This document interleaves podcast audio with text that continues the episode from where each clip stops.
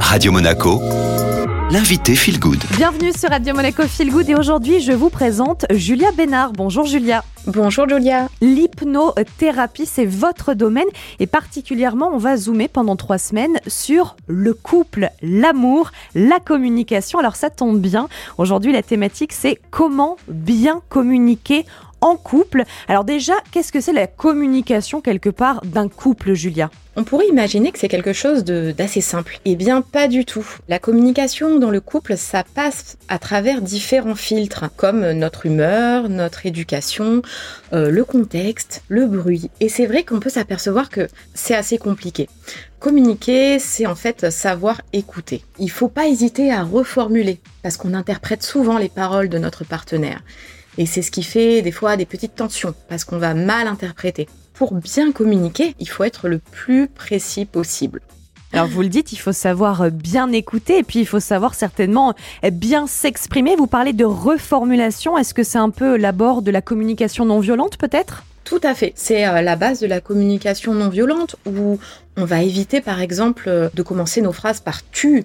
On va essayer de parler en termes de besoin et de commencer nos phrases par le je. Et ça change beaucoup de choses puisque le partenaire ne se sent plus agressé. Est-ce que euh, quand on communique en couple avec euh, son partenaire, sa partenaire, il y a aussi une question de frein Peut-être qu'il y a des, bons, des mauvais moments. Euh, comment on fait pour savoir à quel moment voilà, on peut y aller, on peut communiquer?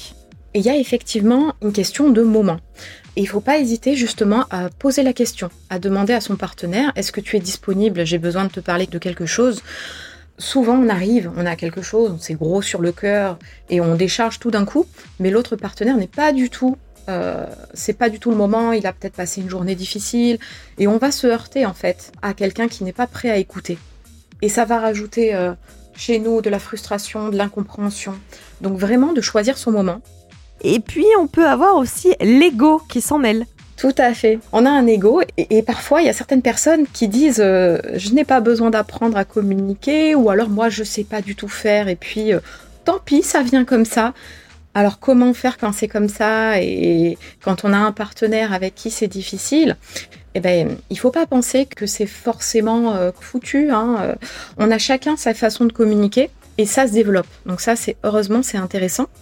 Il faut savoir que derrière la communication, qu'est-ce qu'il y a? Il y a nos émotions il y a des émotions qu'on n'a peut-être pas pu exprimer. Donc, euh, c'est important de se demander quelle émotion ça vient chercher chez moi derrière pour mieux comprendre et pour libérer la parole. Puis Julia, c'est vrai que parfois on peut rencontrer euh, une personne qui fait partie de notre vie et qui est pas du tout dans la communication, qui dit voilà, moi je n'aime pas parler, je ne parle pas, je suis comme ça et puis c'est tout. Euh, comment on fait pour rétablir le dialogue et à quel moment il faut vraiment s'inquiéter? Faut s'inquiéter quand on s'éloigne du couple quand vraiment euh, on se renferme complètement. Parce qu'après, il y a des personnes qui ont des difficultés à, communiquer, pour qui trouver les bons mots, ça va être compliqué, mais qui, dans les comportements, vont prouver leur amour pour rassurer le partenaire. Et ça va euh, fonctionner aussi. Donc, il faut s'inquiéter finalement quand euh, ça crée de la distance. Quand on voit qu'au fur et à mesure, on comprend plus son partenaire, quand on n'arrive plus à trouver de solution pour euh, justement expliquer son besoin, qu'il y a vraiment un silence. Je dirais que le silence est finalement le, pire pour le couple. Et puis pour finir, c'est un peu la question qu'on s'est tous posée à un moment donné dans notre vie. Est-ce qu'on doit tout se dire quand on est en couple, Julia? Eh bien non. Au contraire, c'est le pire ennemi. Chacun de nous a un jardin secret. Et c'est vrai qu'on peut un peu idéaliser, on peut un peu s'imaginer que euh, amour parfait, on peut tout se dire, eh bien c'est une erreur parce que il faut que chacun de nous garde cette partie de soi qui n'appartient qu'à soi. Et j'aurais même envie de vous dire qu'il est important aussi de poser vos limites en termes de communication parce que souvent quand la communication dérive et qu'il vient de l'agressivité, c'est important aussi de dire à son partenaire je ne peux pas tout entendre.